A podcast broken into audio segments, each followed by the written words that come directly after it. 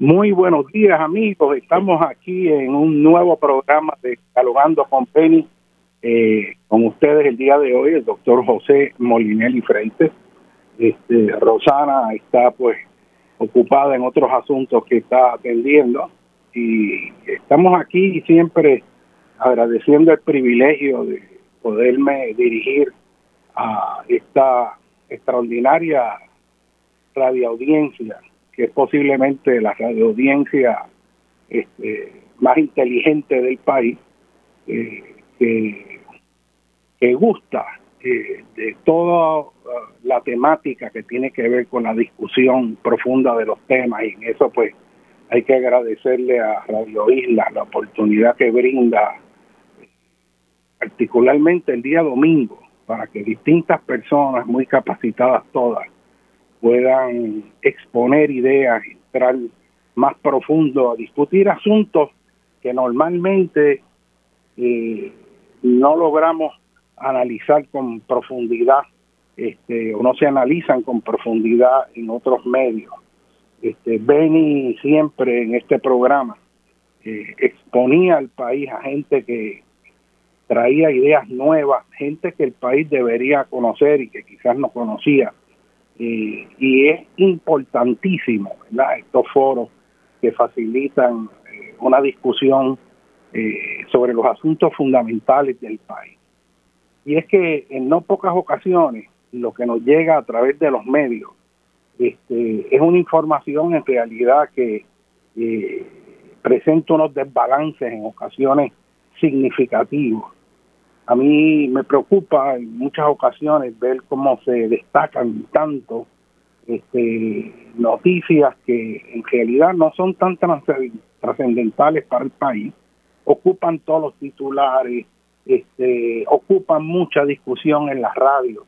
Y cuando uno viene a verlo dentro del macro, de los asuntos fundamentales que deberíamos estar discutiendo y que no se discuten, pues vemos que básicamente pues estamos picando, como dicen, fuera del hoyo. Acabo de ver la prensa ahí y, uno de los titulares que sale es que asesinan a cuatro hombres cerca de la medianoche. Y este nivel de violencia que continúa en Puerto Rico, pues es algo que, que mantiene a toda la población preocupada, porque a pesar de que ha bajado este, la población, eh, el nivel de asesinatos, de violencia, eh, continúa, en ocasiones se exacerba mucho más, pero yo capto, yo no sé si ustedes, pero les comparto esto, uno sale afuera y uno está transitando por las carreteras y uno siente un nivel de agresividad eh, en los conductores, eh, que es una manifestación en realidad de una violencia, de una frustración, este, una agresividad exagerada. Va uno en, y esto pasa, mira, bien, con demasiada frecuencia.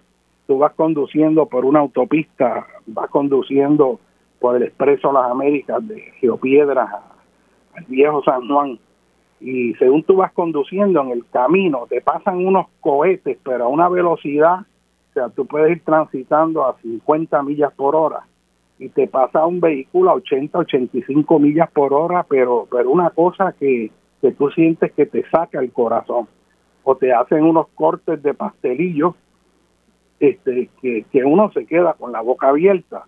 Y en ocasiones eh, no es un vehículo, pueden ir dos o tres que están regateando y tú vas tranquilo y de momento te das cuenta que si te hubieras cambiado un poquito rápido de carril, como venía ese carro a tan alta velocidad, posiblemente se hubiera provocado un accidente hay una ausencia de la policía en la calle. la, probabilidad de que tú veas patrullas vigilando como eh, tradicionalmente se veían es muy baja.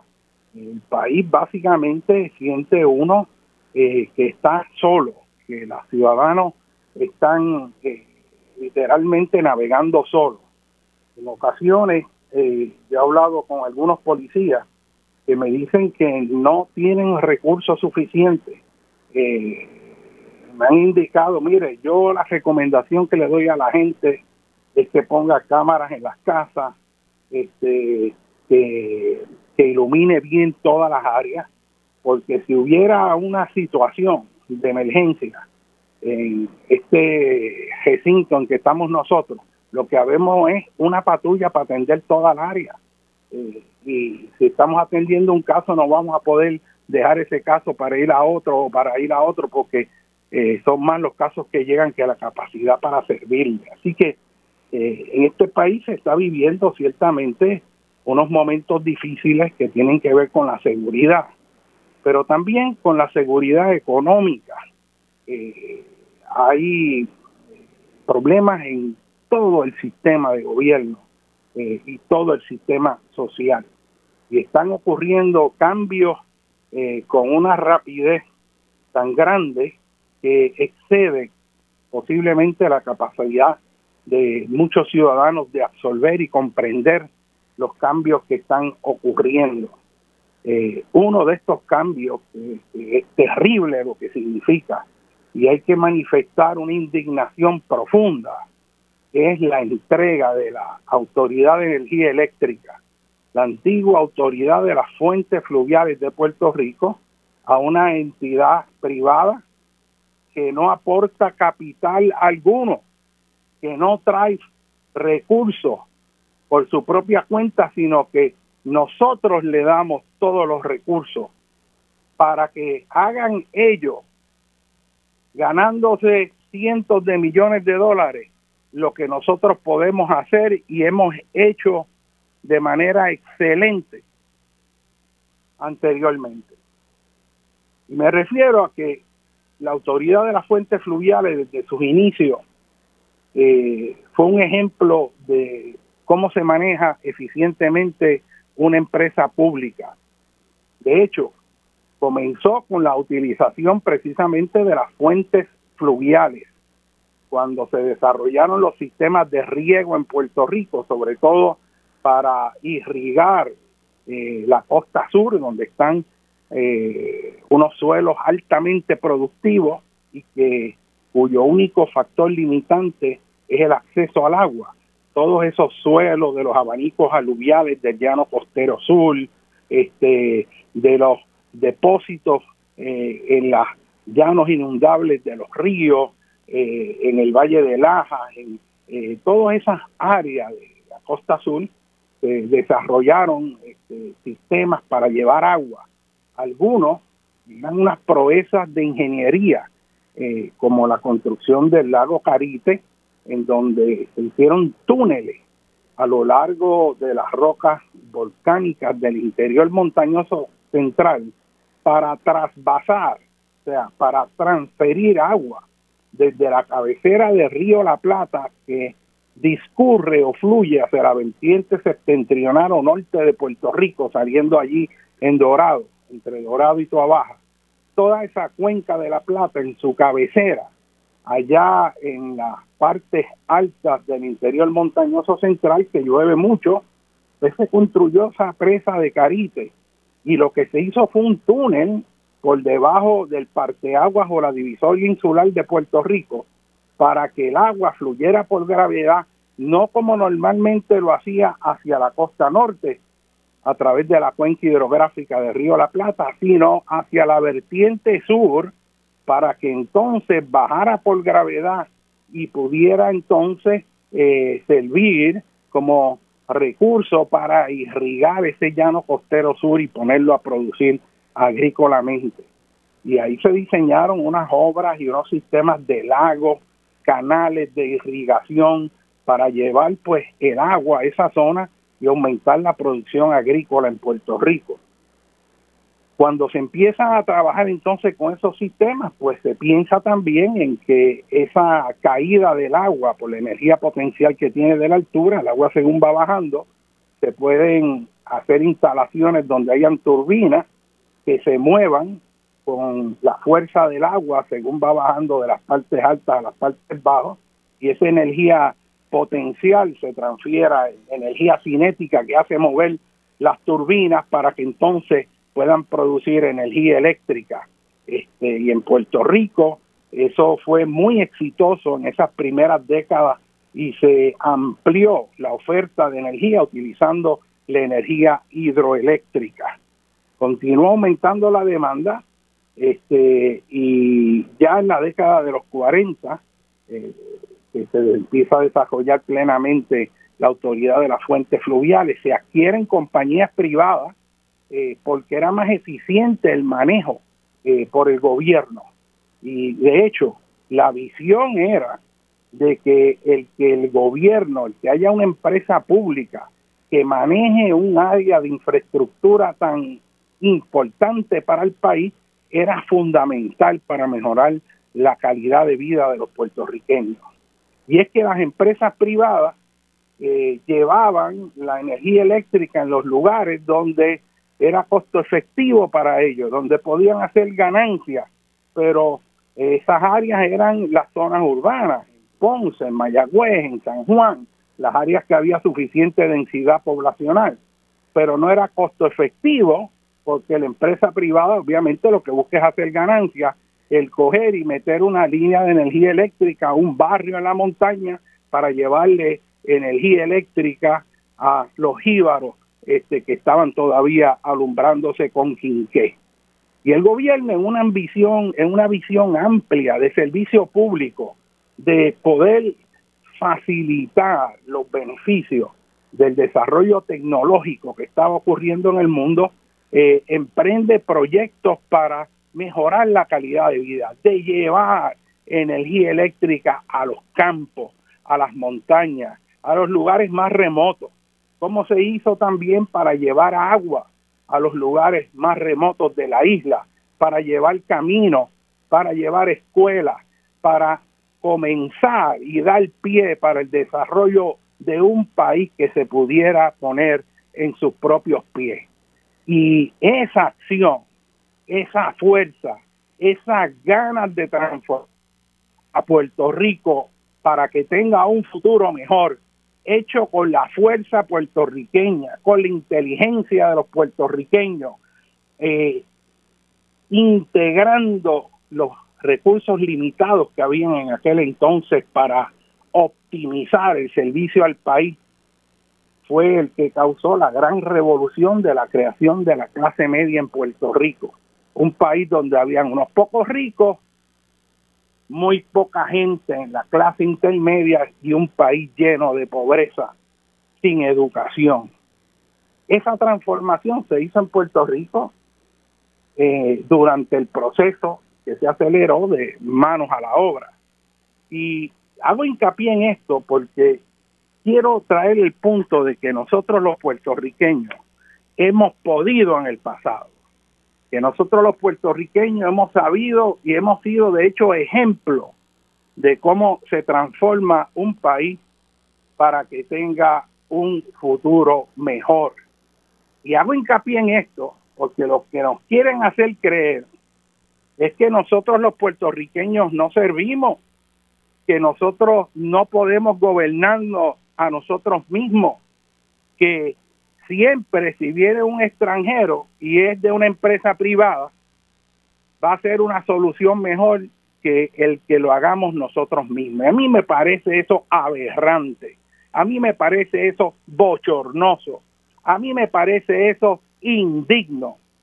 Y yo quiero comunicarles a ustedes que me están oyendo en el día de hoy, que en este momento en Puerto Rico, este es un momento para indignarse profundamente con lo que está ocurriendo en el país. La Autoridad de Energía Eléctrica que se la quieren entregar a estas empresas privadas, esa Autoridad de Energía Eléctrica le ha servido a Puerto Rico y fue la base para el desarrollo de Puerto Rico. Se hizo con un gran esfuerzo. Y toda argumentación que se hizo a partir de los 90, del 2020, del año 2000, los últimos 20 o 30 años, ha habido una repetición de ir golpeando la autoridad, administrándola mal por administradores puestos al servicio de partidos políticos que buscan su beneficio partidista y no el beneficio de la isla de Puerto Rico y nosotros los puertorriqueños. Y han ido creando condiciones para justificar la entrega de uno de nuestros recursos nacionales en este país fundamental. El privatizar la autoridad se quería justificar a base de que ya era una infraestructura obsoleta, que ya eso era como un carro viejo y que el país había caído en una quiebra y no tenía los recursos económicos para comenzar a reemplazar, rehabilitar, poner a funcionar con eficiencia ese sistema tan costoso y complejo. Y como no había ese capital, había que buscar capital privado para que invirtiera, para que entonces pudiéramos tener un servicio eléctrico que fuera confiable, porque en el camino que íbamos iba todo a colapsar porque no había recursos económicos. Y se va trabajando desde las administraciones de Fortuño, se va trabajando particularmente bajo Ricardo Rosselló, que ahora quiere volver, que esa es otra vergüenza para Puerto Rico. Wanda Vázquez y ahora Pierluisi a entregar el patrimonio de la Autoridad de Energía Eléctrica, pero se lo van a entregar a una compañía que no está trayendo capital ninguno. Es más, en el momento que menos debemos entregarla es este, porque precisamente viene una asignación para reconstruir todo ese sistema eléctrico de billones de dólares. Creo que el número está por 9, 10, 12 billones de dólares que es capital suficiente para transformar todo el potencial y capacidad de cómo suplir energía a la luz del siglo XXI. Se le está dando la espalda a, las energías limpias, se pone en manos de estas compañías que lo que van a favorecer si hacen cambio alguno es moverse a gas natural y se mueven a gas natural por presión de congresistas en Estados Unidos que quieren abrir un mercado nuevo en Puerto Rico porque ahora le compramos el gas natural porque ellos lo están produciendo en exceso de lo que lo pueden consumir gracias a la tecnología del fracturamiento hidráulico de las rocas, que se conoce en inglés con el nombre de fracking. Y esta tecnología ha hecho una transformación energética en Estados Unidos porque ya Estados Unidos no depende básicamente de la importación de combustibles fósiles como lo hacía anteriormente. Y de esta manera, pues ellos van a tener un mercado donde vender. Y nosotros, un país con tanto sol, con tanta energía, vamos a perder esa oportunidad. La Autoridad de Energía Eléctrica no necesita ser entregada porque las fases que están ahí ya operan y operan bien. Operan y operan bien. El problema fundamental de la autoridad es a qué forma de energía nos vamos a mover y estamos claros que tiene que ser la energía limpia, la energía del sol, la energía eólica que abunda en Puerto Rico. Pero ¿a quién le sirve fundamentalmente el que se use y se mantenga la dependencia de combustibles fósiles? Pues a unos intereses económicos que no son los que representan a Puerto Rico.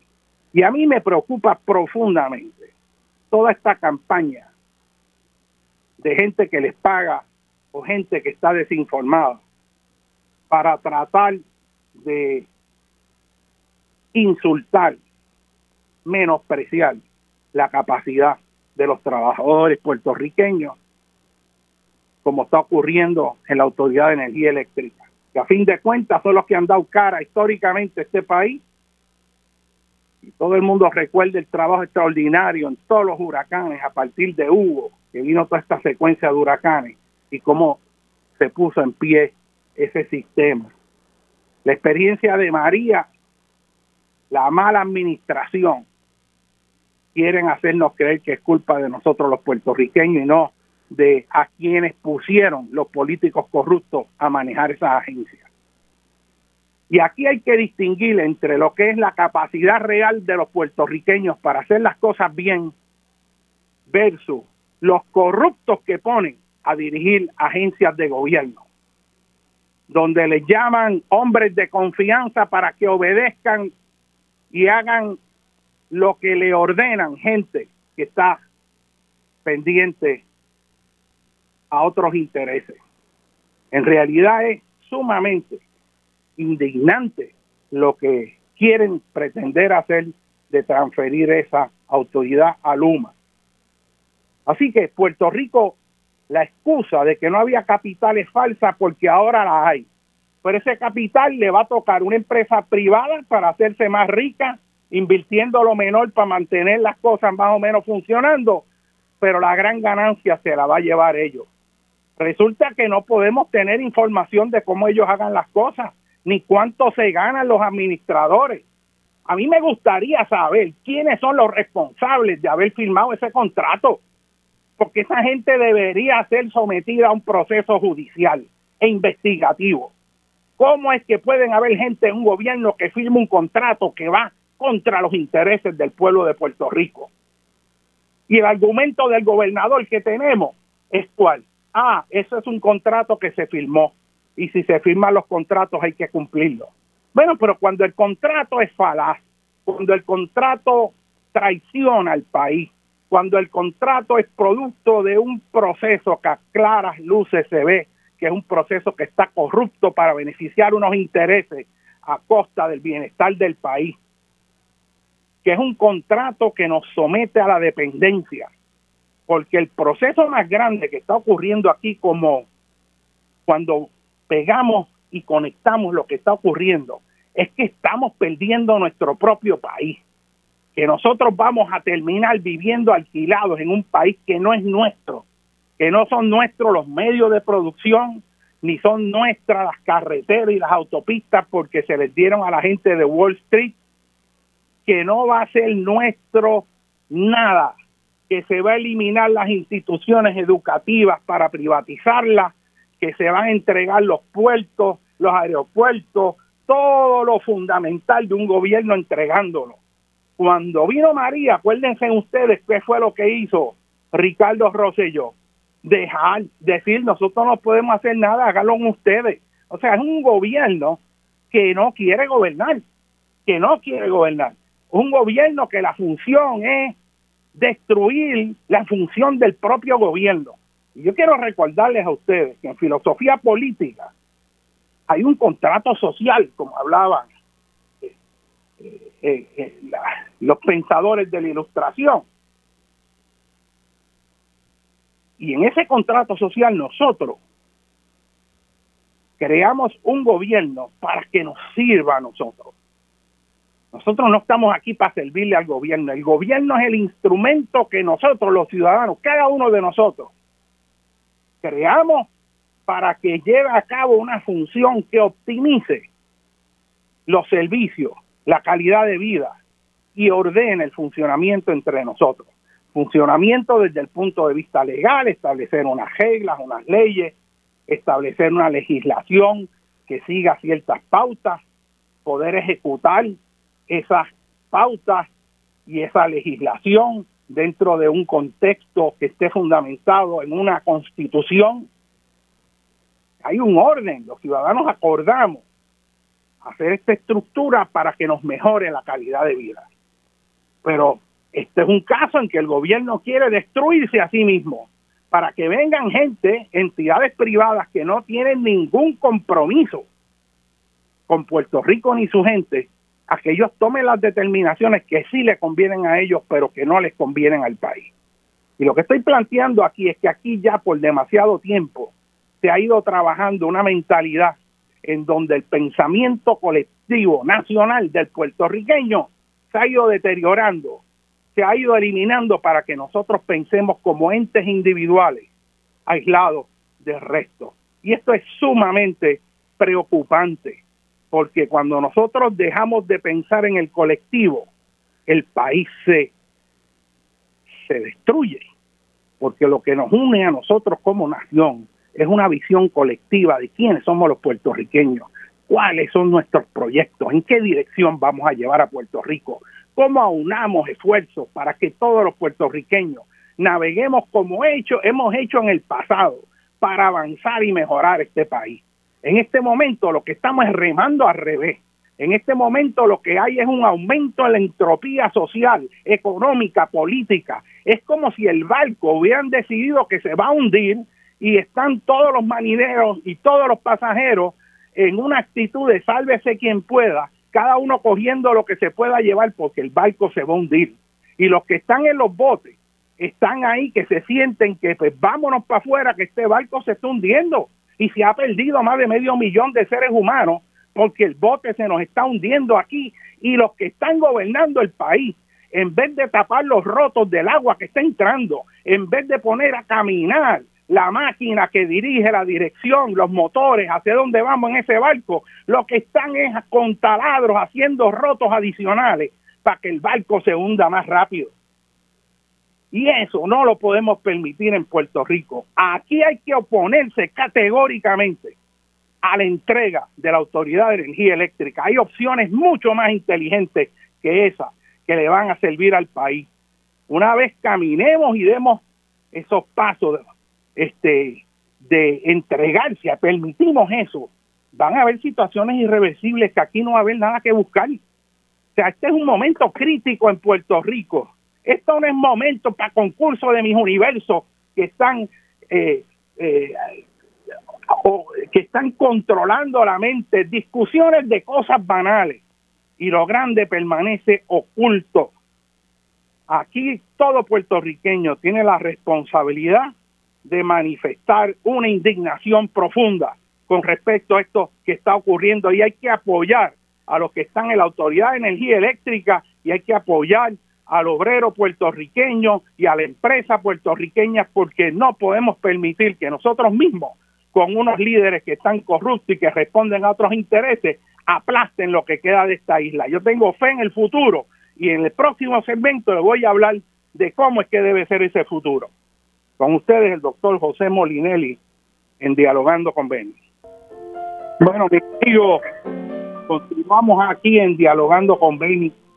Eh, yo quiero pues eh, dejar saber que todo este proceso de electrificación que hubo en Puerto Rico, todo este desarrollo de las fuentes fluviales, este, fue, fue una cuestión extraordinaria y entró en problemas no porque nosotros los puertorriqueños no pudiéramos hacer las cosas bien, no es porque no hubiera puertorriqueños que fueran ingenieros, que fueran celadores de línea, hicieran tantas cosas que hace un sistema tan grande como la Autoridad de Energía Eléctrica, no es porque no las supiéramos hacer o que no fuéramos competentes en hacerlo.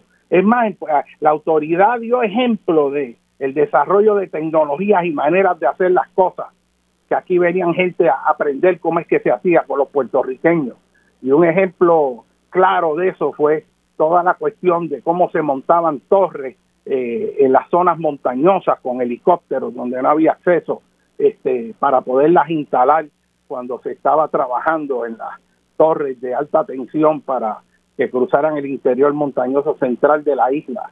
Y, y así la autoridad fue una fuente de hecho de riqueza que sirvió para invertir, para desarrollar más infraestructura y desde luego, en el momento en que entraron los partidos políticos a precisamente buscar beneficio para el partido y no para el país, empezaron a meter dentro de la autoridad por su poder político a gente que no tenía las cualificaciones, pero las cualificaciones que les pedían era que fuera del partido. Y si era del partido, pues vamos a darle ese puesto ahí. Siéntalo ahí y olvídate que lo importante es que cobre y que cuando haya que hacer algo para el partido, esa persona está ahí presente. Y ahí ponen entonces a directores que tienen la visión que responde a los intereses económicos que financian los partidos, no a los intereses que favorecen al pueblo de Puerto Rico, sino que les conviene a los partidos.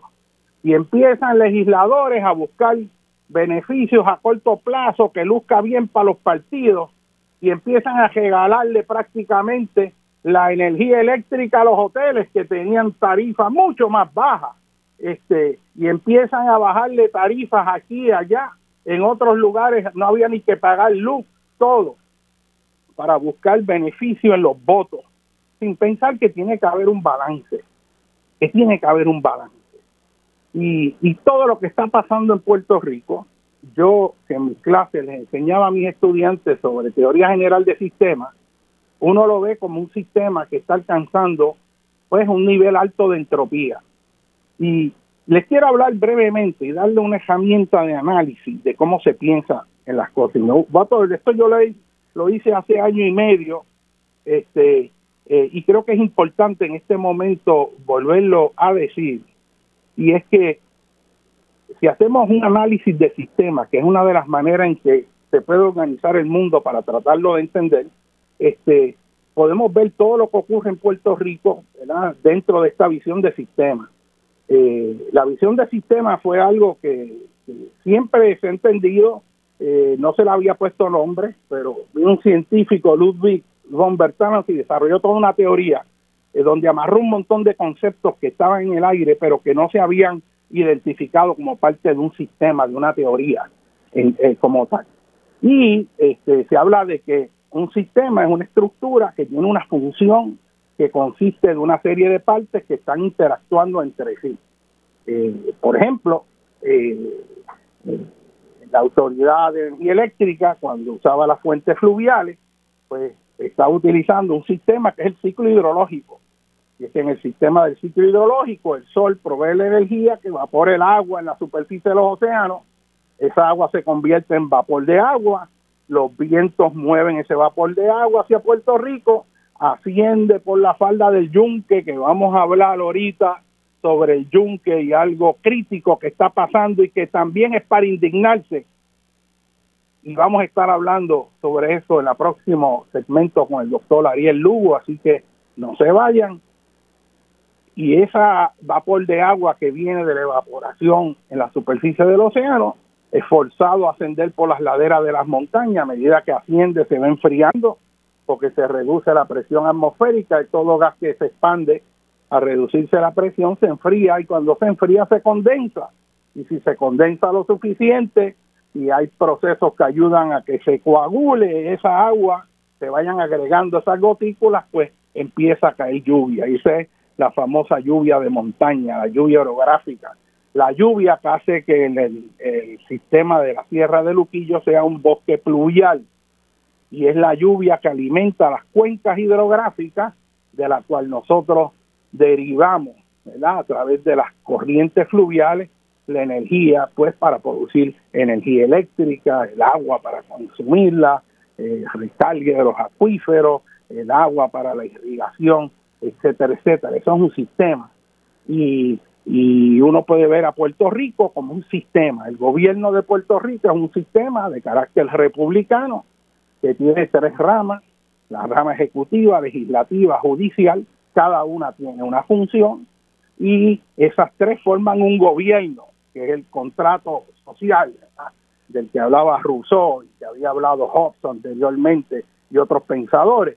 Este, y ese es el contrato que nosotros hemos hecho con respecto a, cómo es que, queremos ser gobernados para beneficio de todos. Y la idea es que el gobierno funcione, que nos mejore la calidad de vida no que nos lleve al desastre que nos han llevado. Y nos han llevado, pues en realidad, por el engaño que le han hecho al país. Nosotros tenemos responsabilidad en eso porque este país votó por los propios corruptos incompetentes y de hecho los volvió a elegir, los volvió a elegir. Así que en esa visión de sistema, pues todos los sistemas tienden a un equilibrio. O sea, el estado natural de los sistemas es un equilibrio. Un río, el estado natural es que haya agua fluyendo, no es la inundación, es parte del sistema, ocurre en, en ocasiones, pero la mayor parte del tiempo el río va fluyendo, capta el agua en las partes altas de la cuenca y va fluyendo hasta que llega al mar. Es el estado normal, igual que el estado normal de una sociedad es la paz y no la guerra, no es la violencia. La violencia debe ser algo que es la excepción cuando ocurre. Las guerras son las excepciones, pero no la norma. No debe ser la norma, la guerra. Así que un sistema que esté en equilibrio, que las entradas y las salidas se mantienen, pues eh, eh, está en su estado normal, hay un equilibrio. Si usted pesa lo mismo hoy que hace cinco años, su sistema está en equilibrio. Así que hay entradas y hay salidas Eh, y así ocurre con el sistema económico, con el sistema educativo, este, y cuando nosotros vemos todos esos subsistemas, y aquí viene otro punto, todo sistema tiene un conjunto de subsistemas que están interactuando entre sí. Lo que define un sistema es la funcionalidad, la interacción entre las partes. Vamos a darle un ejemplo. El cuerpo humano es un sistema, que tiene un sistema digestivo, pero tiene también un sistema nervioso central, tiene un sistema linfático, eh, tiene el sistema de la piel, la parte exterior del cuerpo, el sistema urinario, tiene un montón de subsistemas. Y cada sistema de eso tiene un subsistema, y por ejemplo el sistema digestivo, pues usted tiene la boca, la faringe, eh, el glotis, epiglotis, el esófago, el, estómago, el duodeno, intestino grueso, todo eso es un sistema. Y dentro de cada uno de esos, a su vez, hay subsistemas. En el estómago, pues usted tiene una mucosa que reviste la superficie en un sistema a través del cual se inyecta ácido clorhídrico para digerir las grasas este, eh, y digerir los alimentos. Hay distintas capas de piel dentro del estómago, este, hay distintos músculos que se contraen este, para que haya pues, estos movimientos peristálticos. Y así cada parte de uno de esos sistemas se subdivide. Si usted entra en cada uno de esos tejidos a la vez, van a ver pues un sistema de tejidos que tiene una célula y esas células tienen un núcleo, una membrana, eh, todas las partes y sigue así entrando sistemas y sistemas más pequeños. Eh, y esa es la visión de sistema, ¿verdad? De cómo tú puedes tener unos elementos integrados a distintas escalas. Y hay toda una teoría que funciona sobre eso independientemente de qué sistema es. Lo importante es que usted nunca ve un estómago caminando solo, o usted nunca ve unos ojos caminando solo. Los ojos, el estómago, cada una de las partes existe porque es parte funcional de un sistema. Y para que exista tienen que estar los demás. Una casa eh, que está hecha de cemento no puede tener un techo a menos que tenga unas columnas que la sostienen. O sea, todos son elementos de ese sistema. Esos sistemas tienen que estar integrados y articulados. Hay procesos dentro de esos sistemas que tienden a causar cambios. Y uno de esos cambios es lo que llaman procesos de retroalimentación positiva. Cuando dice, mira, apaga, apaga el radio, que está hablando por teléfono, apaga el radio porque se forma un eco. Ese eco es un proceso de retroalimentación porque si tú estás oyendo lo mismo que estás hablando y lo que tú hablas vuelve a entrar de nuevo, se va amplificando hasta que forma el pito que se oye, por eso tienes que apagar el radio. O sea, todo cambio que ocurre en un sistema puede generar más cambio en esa misma dirección. Y le voy a dar un ejemplo con respecto a lo que pasa en Puerto Rico. Eh, si después que se abolieron las 936, que la administración de José Yo le llamó mantengo corporativo, este, eh, que Romero Barceló dijo que eso era mantengo corporativo y que había que eliminarlo, pues se fueron las 936 y a partir de eso se perdieron sobre 200 mil empleos bien pagos en Puerto Rico. Mucha de esa gente se fue. Al irse, bajan los ingresos del gobierno, eh, eh, baja el consumo en Puerto Rico, baja la actividad económica, como baja la actividad económica, se vende menos, algunos negocios empiezan a cejar, se detiene la industria de la construcción, el gobierno recibe menos ingresos, como recibe menos ingresos, pues ahora no puede dar los servicios como los daba. Y entonces empieza un proceso de deterioro. Eh, las fábricas que le suplían a esas industrias eh, o los negocios, pues ahora son menos el que tenía una guaguita al frente de una farmacéutica que dejó, pues ahora no puede vender las tripletas que, que vendía, tiene que buscar en otro lugar. Y entonces eso va generando un proceso de deterioro. El gobierno mete y dice, no, no puedo mantener tanto empleado, vamos a tirarlos a la calle. Y ahora esa gente no puede este, satisfacer sus necesidades, tiene que emigrar, hay menos gente, como hay menos gente, la actividad económica se deteriora. Como se deteriora, eh, cierran más negocios este, y entonces se entra en una espiral de retroalimentación que cada cambio genera más cambio en la misma dirección. Por ejemplo, si usted está en un hoyo, usted ve un hoyo en la cajetera y lo coge hoy y estaba el hoyo chiquito, sintió el golpe, pero pasa de aquí a dos días y si muchos carros han caído en él, el hoyo está más grande. ¿Qué pasa? Cada vez que un carro cae en el hoyo, como el hoyo es más grande, da más fuerte y como da más fuerte, el hoyo se hace más grande. Y como se hace más grande, el próximo carro cae y da un golpe más grande todavía. Y como da un golpe más grande todavía, se hace más grande el hoyo. O sea que un cambio va generando más cambio en la misma dirección. Y eso generalmente, cuando hay esos cambios así, este, pueden tener consecuencias adversas.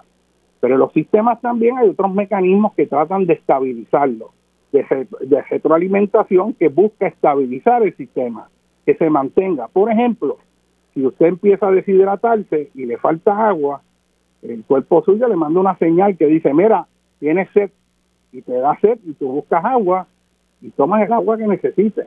Eh, si necesitas alimento, el cuerpo te manda una señal y te dice, mira, tienes hambre, tienes que comer algo, aquí falta energía, y tú vas, tengo hambre, tengo que comer algo, ¿verdad? Come. Eh, si estás expuesto al sol y te está, está sudando y hace calor, pues una cosa que hace el cuerpo es que empieza a sudar. Y tú sudas cuando este, has producido mucho calor y ese sudor que queda en la piel tuya eh, se evapora y al evaporarse lo que hace es que facilita la salida de calor de tu cuerpo y lo enfría. O te mueve y te mete debajo de un árbol para que no te dé más sol. Estos son mecanismos, reacciones para mantener un equilibrio. En un gobierno que esté bien manejado, este, por ejemplo, la policía tiene la función de mantener una estabilidad para que haya orden. Si alguien incumple con las reglas, esa policía va y toma las medidas que sea y el sistema judicial, si funciona, pues toma las medidas para mantener esa estructura funcionando. Este, así que podemos ver todo un sistema ¿verdad? operando, interactuando unos con otros. Y es importante que nosotros entendamos cuáles son las consecuencias de que ocurra algo, porque si no las entendemos, vamos a sufrir a través del sistema del cual somos parte las consecuencias. Y lo que le estoy diciendo aquí es que la venta de la Autoridad de Energía va a tener unos efectos a través del sistema que pueden ser adversos por la manera en que se ha hecho. Además de que es una transacción ahí oculta, donde no hubo un proceso competitivo, donde no dan información, donde hay sueldos de cientos de miles de por un montón de ejecutivos que ellos están poniendo para hacer lo que nosotros sabemos hacer o para venir a mandarnos a nosotros para hacerle el trabajo y ellos quedarse con los chavos, como las compañías estas que vinieron con FEMA, que cogieron estos contratos multimillonarios, venían acá y cobraban por una inspección 500, 600 pesos a FEMA y cogían un arquitecto acá y le daban 60 pesos para que hiciera la inspección y es que esto se lo ganaban ellos. O sea, eso son unas cosas absurdas. Y la pregunta es, ¿quién está velando por los intereses de Puerto Rico? ¿Ustedes creen que Pedro Pierluisi es el que está velando por los intereses de Puerto Rico cuando él era el propio abogado que estaba impulsando este, todos esos intereses económicos? Cuando dijo una y otra vez que iban a revisar minuciosamente el contrato y hacer los cambios que hubiera que hacer para garantizar todos los derechos, y ahora vienen y lo entrevistan y lo que dicen, ah, no, pues yo lo miré, yo dije que yo, eso fue lo que yo dije, Fíjense, tómenme literalmente. Yo dije que, que lo iba a revisar, pues yo cogí el papel y lo revisé. Y no voy a hacer cambios, pero yo lo revisé yo cumplí mi palabra. ¿Y a quién se cree que le está hablando el gobernador? Una de las tácticas que utilizan los políticos es apocarnos. Pero nosotros no podemos dejar que nos apoquen. Este es un momento que hay que levantarse, que hay que protestar, que hay que protestar con fuerza para proteger el patrimonio nacional de Puerto Rico, que es lo que está. Esto va más allá de, de si van a tener pensión o no los empleados de la Autoridad de Energía Eléctrica. Eso es algo fundamental. Pero todavía más en el macro, aquí va el si nosotros los puertorriqueños vamos a tener un país nuestro o vamos a estar alquilados en un país que es de otra gente que van a tomar determinaciones para otra gente y no para Puerto Rico. El aeropuerto de los mexicanos, la autopista es, es de eh, Wall Street. Y ahora viene esta compañía con la Autoridad de Energía Eléctrica. Imagínese si el gobierno quiere ser incompetente. Y aquí hay que distinguir lo que es la incompetencia del gobierno versus la incompetencia que dicen que tenemos nosotros los puertorriqueños que no tenemos. Porque los puertorriqueños donde quiera que vamos en el mundo, levantamos bandera y somos número uno en todos lados. Y por un lado nosotros tenemos un doble discurso de los ingenieros de la NASA, de los puertorriqueños, que somos estrellas. Este, usted va a un hospital en Estados Unidos de primera categoría, allí están médicos extraordinarios puertorriqueños y hay enfermeras extraordinarias puertorriqueñas. Todo el que hay un hospital en Estados Unidos de primera línea va a ver a esos puertorriqueños trabajando allí con una excelencia extraordinaria. Problema no somos nosotros, el problema es cuando elegimos políticos corruptos que no le sirven al país y esa, esa distinción hay que hacerla porque nos quieren hacer creer que nosotros los puertorriqueños no, no servimos y eso es totalmente falso. Pero parte de eso también es que nos quieren fragmentar la voluntad, que nos pongan a, que nos quieren poner a pelear unos con los otros. Y aquí usted ve la viejita criolla, uno atacando al otro y todo se queda ahí en vez de unirnos los puertorriqueños. Nos quieren matar la voluntad afirmando que nosotros no podemos hacer nada. Nos quieren hacer pensar como individuos y no como con una voluntad colectiva. Fíjese usted que este país necesita, este país necesita volver a tener la visión de país. Puerto Rico necesita reforzar ese sentido de nación puertorriqueña. No podemos ser ciudadanos americanos, pero nuestra nación es Puerto Rico. ¿Qué es eso que yo oigo por ahí ya acá rato que dicen, no, ahora allá es la nación? ¿Qué nación de qué? Eso es los Estados Unidos de América. Nosotros somos ciudadanos de los Estados Unidos de América, pero nuestra nación, nuestra cultura es Puerto Rico. Y es a la luz de esa visión que nosotros tenemos que tomar determinaciones políticas que mantengan la fuerza de este país. Hay otras amenazas que se pueden hablar, que es la despoblación. Aquí estamos en un proceso de crecimiento negativo donde muere mucho más gente que los que nace. Apenas están naciendo gente y cada vez son menos. Y gran parte de la población productiva en este país se está yendo de Puerto Rico por la falta de oportunidades. Y aquí están trayendo una empresa que está dislocando, sacando a miles de obreros puertorriqueños, gente de primer orden, mire que los ponen de guardia de seguridad, un celador de línea. ¡Qué bochorno! ¡Qué vergüenza es eso! Eso no es asunto de chistecito, ni es asunto de cuento, ni es otra noticia más. Esa es otra cosa que me indigna, que hay unas cosas fundamentales y es como otra noticia más. Ahora vamos a ver quién gana el juego. ¿Qué pasó esa vez? Ahora vamos a ver el juego de baloncesto, qué pasó. Y todo tiene como el mismo nivel, pero ¿qué es eso? O sea, no podemos permitir los puertorriqueños que eso siga ocurriendo sea, nos están destrozando el país. ¿Dónde está el amor propio de nosotros? Cuando nosotros podemos tener un país que sea ejemplo en el mundo. Porque esto no es una cuestión de que no tengamos idea, de que no tengamos la inteligencia para hacer las cosas bien. ¿Qué pasó en Puerto Rico? Que en vez de la inteligencia, lo que gobierna es la corrupción y los intereses que no le sirven al país. Eso hay que cambiarlo. Ya Puerto Rico está cansado y lo peor de todo esto, que este es un país que la gente tampoco se atreve a hablar. No se atreve a hablar porque le han metido miedo y hacen que la gente tenga miedo porque usan la fuerza del gobierno para reprimir a la inteligencia, para reprimir al que se atreve a confrontar las indecencias y corrupción de las cuales ya este país está cansado. Y están cansados en todos los partidos políticos.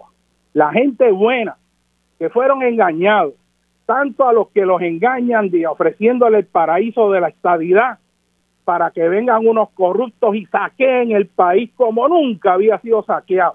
Hasta el propio presidente de Estados Unidos, dentro de todas las barbaridades que dijo, dijo una barbaridad que a uno le duele y le duele porque es correcta, era la corrupción el gobierno de Puerto Rico, de Ricardo Rosselló, y para colmo, los mismos agentes de ese partido viene y lo pone ahora para que vaya al Congreso a luchar por la estabilidad.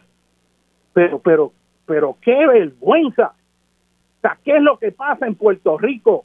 Que la gente no se indigna. Ya pasó el tiempo de estar aguantando. Este es un momento de suprema definición, como decía el viso. Vamos a defender lo nuestro. Nosotros no somos menos que nadie. Nosotros podemos tener un país que funcione. Y si usted quiere estabilidad porque su corazón está allá en las montañas rocosas y aspira a integrarse a la nación de los Estados Unidos, pues mire, a usted le conviene que este país funcione y sea un país decente y un país que no tenga corrupción. Usted mismo, en vez de defender a esos corruptos, usted debería ser el primero que los ataque dentro de su partido. Y lo mismo con los populares. Y lo mismo con todo el resto del país. Nuestra lealtad tiene que ser a los principios fundamentales del ser puertorriqueño. Nuestra lealtad tiene que ser a Puerto Rico, no a los partidos políticos, no a los partidos políticos. Y es hora que nosotros, los puertorriqueños pensantes, nos planteemos cómo vamos a hacer eso y cómo a través de nuestras vidas vamos a entrar de forma más activa en el proceso político, porque aquí se ha creado también el otro mito de que no te metas en política. Ah, no, es No, no, no, yo no quiero política. Sin embargo, esto es un país que no hay política, aquí carece política. Yo esto lo he dicho cientos de veces. Aquí lo que hay es tribalismo partidista. Lo que falta es política, que es el arte y ciencia a través del cual los miembros de una nación deciden su futuro. Y decidir nuestro futuro es si nosotros los puertorriqueños vamos a dejar que el patrimonio nuestro se lo regalemos a una gente sin poner un dólar, porque si tú me dices venderlo, pero es que ni venderlo, porque ellos no están poniendo nada, nosotros le estamos dando todos nuestros recursos para hacer algo que nosotros podemos hacer muy bien, para que ellos vengan y lo hagan y se enriquezcan. A mí me gustaría saber quiénes son los abogados que estuvieron detrás y qué tipo de cabildeo hubo detrás para darle esos ese contrato a esa compañía y eso no lo quieren decir. No, como yo les dije, no quieren decir ni los sueldos. Pero ¿en qué lugar se ha visto que tú tienes una empresa que puede funcionar perfectamente con buena administración y de momento le vienen a entregar todo eso a una empresa privada que va a empezar a aprender a ver cómo lo hace? Eso es una cosa absurda. Y me indigna también ver muchos medios que se quedan callados porque esa compañía le pone anuncios que cuestan mucho y obviamente no puedes tirarle porque si no pierde el beneficio de esos anuncios. Pero nosotros tenemos que tener la mente abierta y no dejarnos engañar. Y cuando usted vea por ahí todo ese tiroteo de los que quieren decir que, que ahora es que todo va a estar bien, que, que los de la autoridad son y que de Fidel Castro, ¿ah? este, todo eso es absurdo, de esas cosas absurdas. Son lo mismo que dicen que Joe Biden también es de Fidel Castro y de, y de, y de Maduro en Venezuela. O sea, es meterle miedo como si la gente no fuera inteligente. Ya, ya, yo creo que, que tenemos que superar eso y sentir un compromiso con este país. Este país es donde nacimos, este país es donde estuvieron nuestros antepasados, este país ha sufrido mucho y ha superado situaciones difíciles. Y por mal que estén las cosas ahora, créanme que nosotros podemos tener un país mucho mejor. Sabemos cómo hacerlo. Lo que tenemos que tener es fe en nosotros mismos como lo hemos hecho en el pasado. Cuando en Puerto Rico se empezó con la obra de Muñoz y la operación Manos a la Obra, se resolvieron problemas bien difíciles es cierto que se crearon otros problemas, es cierto que se cometieron errores, pero dejaron un país muy superior. Y este es un momento en que todos los puertorriqueños, de todos los partidos, todos los puertorriqueños que tienen este país salgan en defensa, apoyar a los obreros de la Autoridad de Energía Eléctrica que están solitos ahí dando una batalla por este país y este país no los puede dejar solos. Que cuenten con mi apoyo, yo creo que esta es una gesta nacional que todo puertorriqueño tiene el deber histórico de apoyar. Con ustedes el doctor José Molinelli Freite, estamos en Dialogando con Ben. Bueno, mis amigos, continuamos aquí en Dialogando con Beni. Eh, quiero este, informarles que hay una marcha esta tarde eh, que ha sido convocada eh, por la Comisión Ecuménica de Puerto Rico de las iglesias para expresar su sentir a través de la creencia religiosa, hacer una expresión eh, de paz y hacer una expresión eh, al gobierno para buscar consenso. Naturalmente, eh, hay una indignación, hay que manifestarse, esto hay que hablarlo, hay que manifestar el descontento y no podemos permitir que esto ocurra. Esto es una tragedia, esto más de cientos de millones de dólares que van a estar que va a estar cobrando Luma, creo que son al año en un contrato que va aumentando, nada más por hacer lo que nosotros estamos haciendo ya, que es la cuestión de las facturas, los cobros, la administración del servicio. La ganancia de ellos es, para empezar, la más bajita, 130 millones al año. Con eso se le se le levanta el sueldo a las enfermeras, a la policía, se mejoran los servicios. Tú sabes, son 130 millones de dólares al año y eso va a ir creciendo. Este, y esta gente va a estar manejando todo eso en privado sin poderle cuestionar.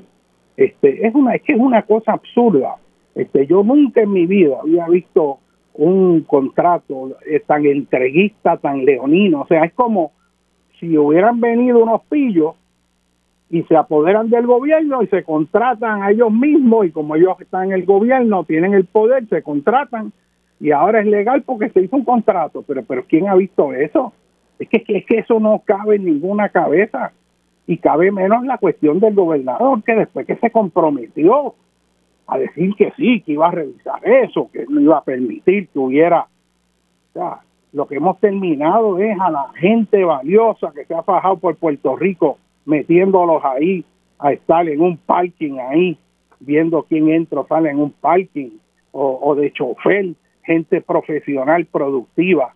Este, o sea, e, es una vergüenza para este país, es una eh, utilización tan pobre de los recursos y una falta de autoestima. Eso es falta de autoestima. El que se rechaza a sí mismo y no quiere ser puertorriqueño para tratar de ser algo en otro lugar que entonces allí no lo quieren porque es precisamente puertorriqueño. Es, es, una derrota de la patria. Eso, eso, eso es una cosa absurda que no tiene sentido este, y nosotros tenemos que volver a ponernos en nuestros propios pies. Eh, nosotros no podemos delegar nuestra inteligencia en otra gente, nosotros la tenemos y tenemos que buscar, eh, primero tener respeto por nosotros mismos. Y estas acciones eh, este, son terribles por las consecuencias irreversibles que pueden tener. Yo quiero moverme ahora a otro tema que está relacionado porque tiene que ver con el nivel de entropía eh, de los sistemas. Y, y, le estaba hablando de teoría general de sistemas, que los sistemas tendían al equilibrio, que había mecanismos que tendían a desestabilizar los sistemas, como estas cosas que están ocurriendo y que lo van deteriorando, que había otros mecanismos que por otro lado buscaban estabilizar el sistema. De hecho, el proceso electoral dentro de teoría general de sistema debería ser, si funciona bien y la gente es inteligente no está engañada, un proceso de sacar a los que no sirve para que el sistema se mantenga. Pero si a través del proceso electoral, por las razones que sea, por trampa, por engaño, se perpetúan los depredadores del sistema, el sistema va a colapsar como está colapsando. Este, y hay en el sistema umbrales, que es cuando se excede un punto, entonces las consecuencias son severas y pueden ser irreversibles. Es como una persona que está embuchada, aguantando golpes aquí, aguantando golpes allá, y, y, y le dan malas noticias aquí, malas noticias allá y llega el momento que esa persona va acumulando, acumulando, acumulando. Y de momento, mira, una cosita chiquita hace que esa persona estalle y se vuelva loca y cometa una atrocidad. Pues eso es un umbral, un umbral. Este, hay un umbral a partir del cual, pues, eh, si usted excede ese umbral, su, su salud se va a ir deteriorando aceleradamente. Este, hay un umbral a partir del cual en una montaña, si usted la va desestabilizando, si excede ese umbral, va a accionar un derrumbe que entonces va a, destruir todo lo que había hasta buscar un nuevo equilibrio. Eh, esos umbrales hay que saber cuáles son.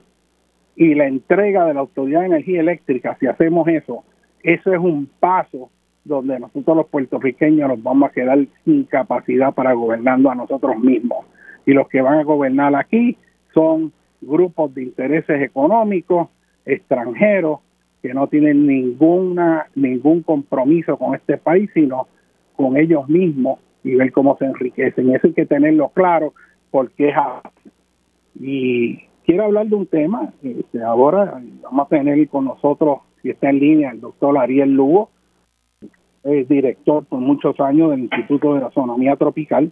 Este, hay otra situación muy, muy preocupante que está pasando con los terrenos en la periferia este, este, de la Sierra de Luquillo, este, del bosque del Yunque, que, que, es un, además de tener un valor ecológico extraordinario, este, es también parte de la estructura nacional de Puerto Rico en el sentido de que el yunque para el puertorriqueño tiene un sentido emocional, filosófico, sentimental, este, eh, muy particular. Y, Ariel este, tiene una preocupación eh, en el área ambiental con respecto al uso de terrenos sobre unos procesos que se han iniciado en los terrenos contiguos al yunque y que son procesos que hay que traerlo a la luz pública porque si no se dice nos pasan el rolo como nos han hecho en tantas otras ocasiones. Bienvenido, doctor Lugo. Este, un placer tenerlo aquí en el programa. gracias, gracias, José. Buenos días. Este, Ariel Dino, ¿cuál es la situación? ¿Qué es lo que está pasando? ¿Qué debe saber el país?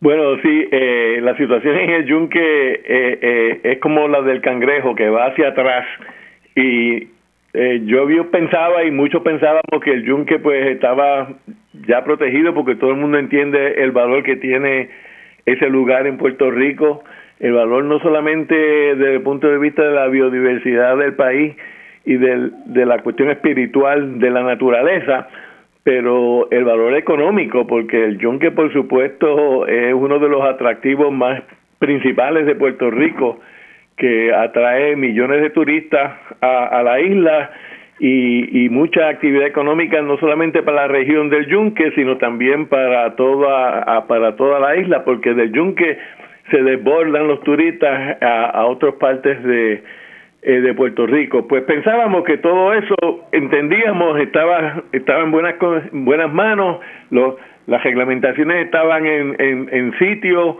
las regulaciones, los procedimientos, etcétera, y nos, nos pusimos a dormir, este José, y ah, eh, acabamos de encontrar que eh, la protección del yunque pues se había desvanecido desde hace tiempo.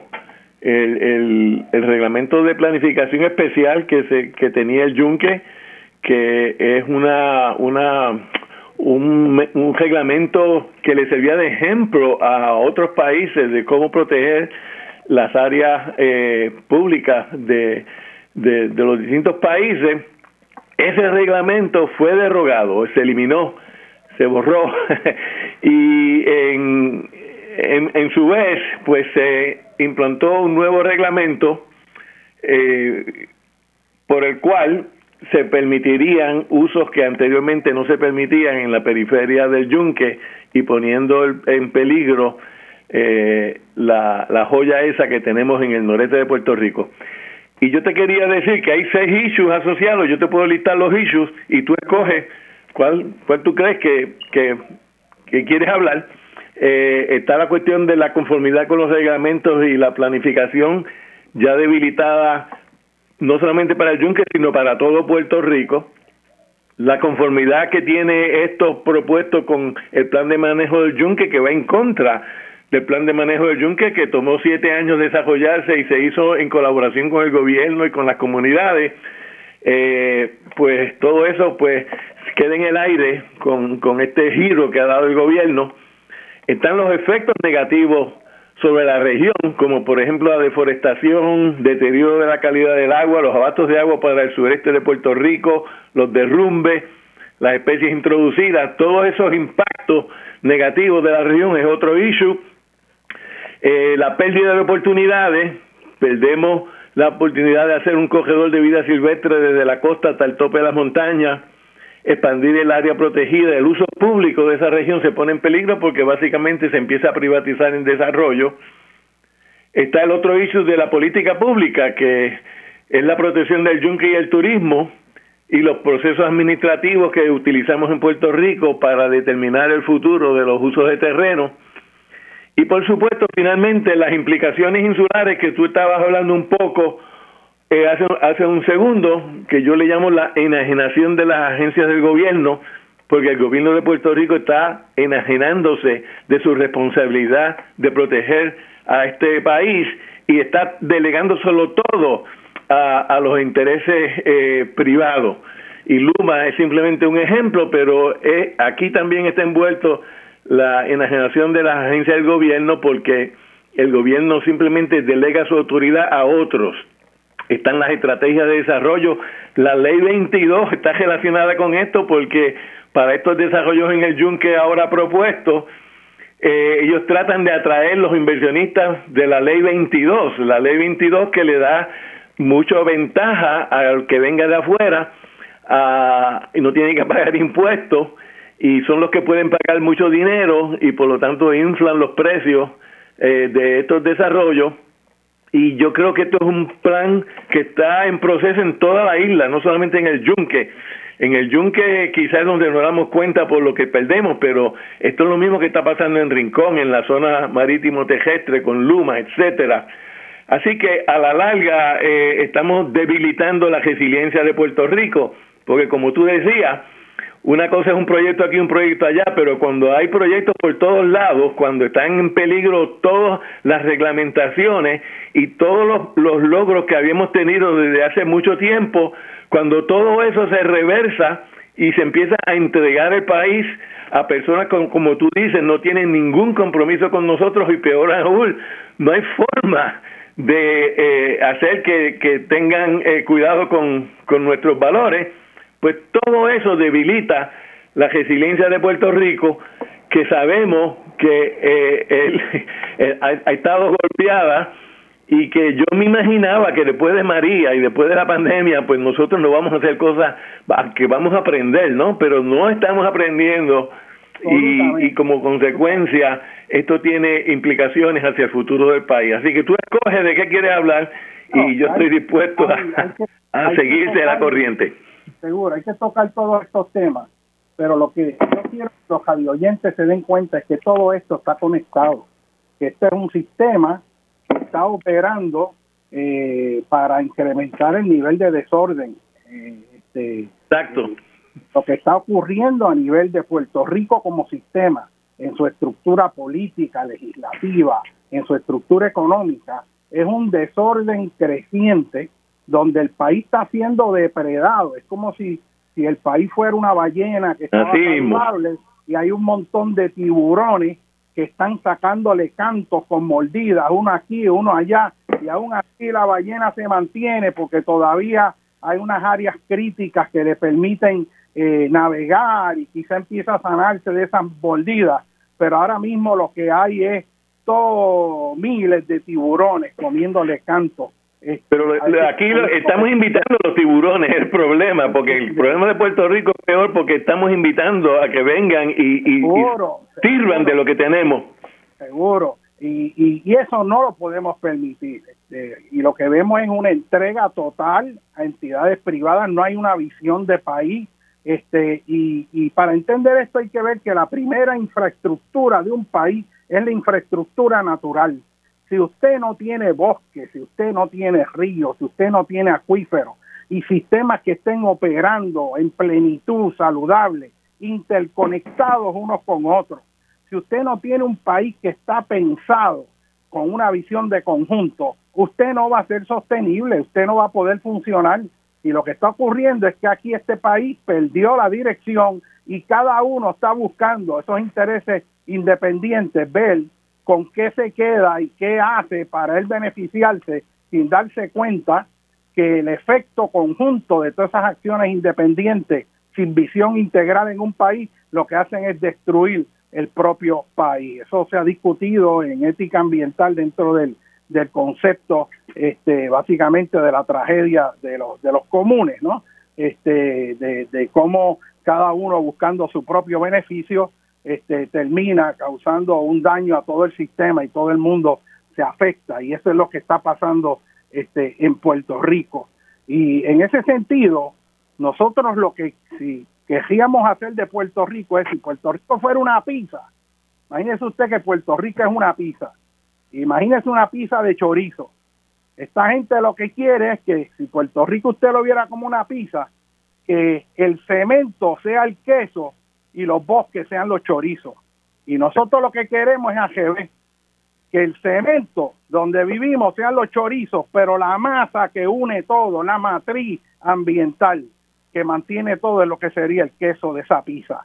Si nosotros seguimos sin regular, si seguimos entregarle, entregándole los mejores terrenos agrícolas, las áreas de bosque de mayor valor, y lo vemos eso como mercancía para venderse a entidades privadas, vamos a destruir este país como llevamos. Y esto es un proceso que ya empezó, todavía estamos a tiempo, pero se nos está haciendo tarde.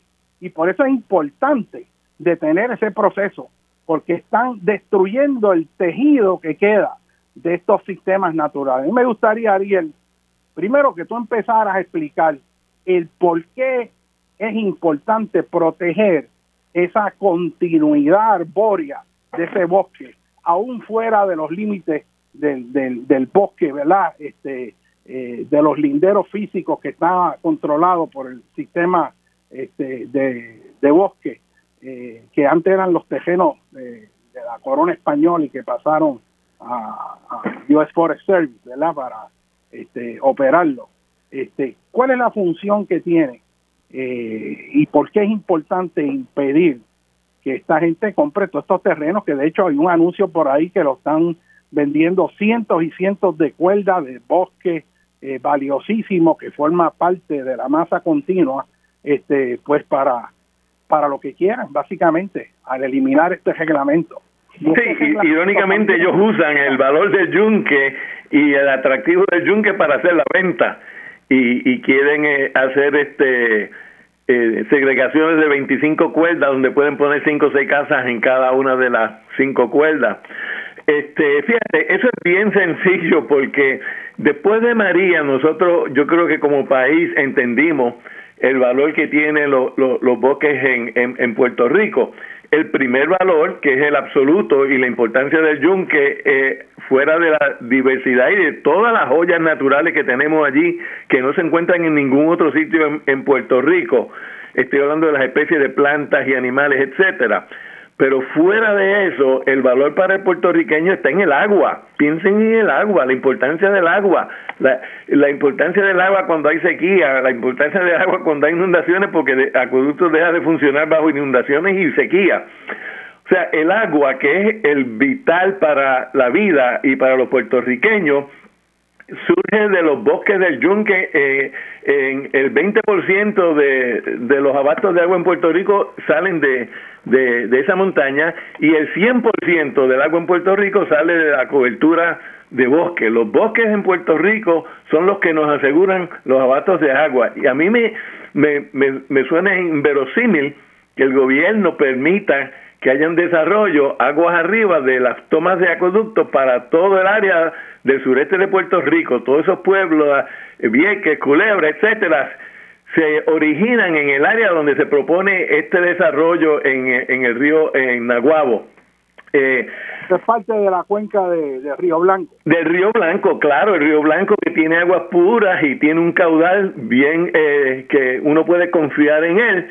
De pronto hay desarrollo en sitios donde es susceptibles a derrumbe, que quiere decir que cuando metan la infraestructura y hagan las construcciones van a empezar a bajar los sedimentos y vamos a tener lo mismo que tenemos en Carraízo. En Carraízo se dice, ah, hay que reforestar a Carraízo para tener agua, pero en Naguabo están diciendo, vamos a deforestar el yunque para que se nos ensucien las aguas, para no tener los abastos y luego nos quejamos que no tenemos agua. Así que el agua es importantísima en, en este asunto, es importantísima para mantener la cobertura de bosque.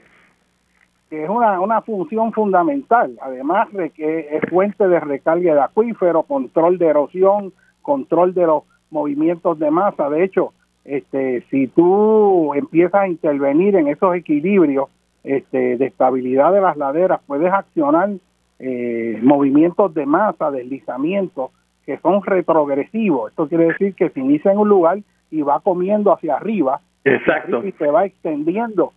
Pero lo interesante, José, es que ya aquí en este sitio en particular, ya el Geological Survey de los Estados Unidos hizo un mapa que tiene servicio forestal y que utiliza para hacer los planes donde dice que no, que esta área es susceptible de derrumbe y te los identifica. Y cuando tú sobreimpones el área de derrumbe con el área propuesta, están una encima de otra. O sea que de salida están violando el aspecto de seguridad, que es otro punto importante, como tú dijiste, de, eh, estos bosques, que la seguridad aguas abajo depende de su protección de la cuenca aguas arriba. Y si lo mantienes en bosque, asegura los abatos de agua, la calidad del agua y minimiza la potencial de derrumbes. Seguro, que es una calidad de agua posiblemente de las mejores en el país, precisamente porque no tienes uso de la tierra que generan contaminantes este, que pueden estar en el agua. Por ejemplo, el agua que viene de Trujillo, eh, de la presa en Trujillo Alto, de Carraízo, tiene todos los excluvios de todo el proceso de aguas usadas, de los aceites, de cuánta sustancia se vierte al ambiente en toda la cuenca hidrográfica de Río Grande de Loíza. Ahí es que va el agua de Carraíz y de ahí esa agua se coge, se extrae y lo que se le da un tratamiento para matar las bacterias. Pero ahí pueden haber otro montón de sustancias químicas que, que son adversas. Ese no es el caso este, de, estas cuencas que están bajando de una zona este, que están en su estado prácticamente prístino. Eh, además, hay otro issue. Nosotros, pues, obviamente, como científicos, pues, pues sabemos la importancia este, de, mantener estos equilibrios, eh, etcétera, etcétera. Pero eh, el área de que la, la idea de que se mantenga una masa forestal continua es esencial para mantener, ¿verdad? Estos, estos equilibrios. Hay un elemento de cuán grande y cuán continuo para que sirva de un hábitat efectivo este, para diversas especies y que en Puerto Rico el proyecto en realidad tiene que ser el de extender estas áreas en la zona montañosa por el efecto estabilizador de la erosión que reduce la tasa de sedimentación en los lagos, en los ríos y las afectaciones que eso pueda tener en los sistemas coralinos tan importantes en el perímetro costero de la isla, este, sino que también para el manejo de recursos de agua. Y dentro del contexto de cambio climático, precisamente una de las áreas que, que vamos a estar posiblemente sufriendo insuficiencia es por la incidencia de sequías que pueden ser más frecuentes o más prolongadas. Fíjate, el, el, eso que tú, tú dices es precisamente lo que contemplaba el plan de manejo del Juncker, que yo te hablé que es uno de los issues, porque cuando eh, las comunidades se sentaron con el Servicio Forestal para desarrollar el plan de manejo del Juncker, uno de los acuerdos importantísimos, en mi opinión, fue establecer corredores desde el yunque que sirve como una matriz, ¿verdad? Eh, un centro eh, donde la naturaleza está al máximo. Eh, de allí tener corredores utilizando los ríos hasta la costa en todos los municipios del yunque, ¿me entiendes? Este proyecto que estamos discutiendo ahora interrumpe el corredor que iría hacia hacia hacia la costa este del país donde desemboca el, el río el río Blanco, pero estos corredores tú tienes el eh, estás correcto porque toda la, fauna acuática de Puerto Rico, lo que viven los ríos, todos bajan al, estuario para completar el ciclo de vida y tienen migraciones río arriba. Y esas migraciones las hemos interrumpido con los desarrollos en las costas, pero con el yunque estábamos desarrollando eh, una nueva cultura, que es la cultura de respetar al río también y de utilizar los corredores ecológicos para mantener la, la, el funcionamiento de, los sistemas naturales en, en masas más grandes, eh, que no solamente el área protegida, sino llevarlo hasta la costa. Seguro, el, el coger uno y fragmentar los bosques, ¿verdad? Este, el efecto de fragmentación de los bosques eh, tiene el efecto igual al que se derrumbe un puente en una autopista eh, o que Correcto. y bloquee el camino. Imagínese usted la idea de las autopistas, del sistema de carreteras, es que todo esté conectado. Igual los sistemas de energía eléctrica, que todo esté conectado. Se cae una torre de alta tensión, se queda el sistema sin funcionamiento. Eh, se derrumba una carretera, ya no hay conectividad por esa área, perdió la funcionalidad. De igual manera ocurre con el sistema ecológico. Sistema ecológico la, la, una de las bases fundamentales para mantener la conectividad que queremos que tenga, para que puedan moverse las especies, las especies se mueven como nos movemos los humanos, que hay unas rutas específicas para ciertas especies.